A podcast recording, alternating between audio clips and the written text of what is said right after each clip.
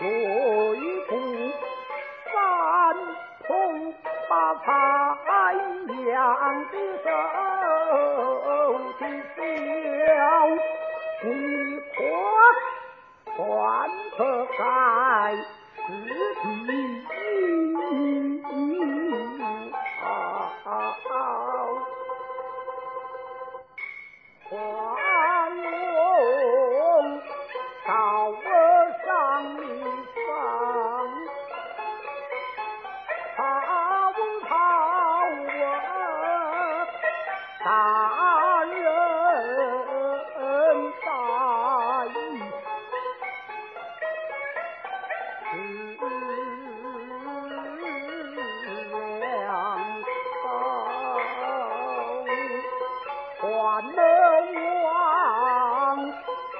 者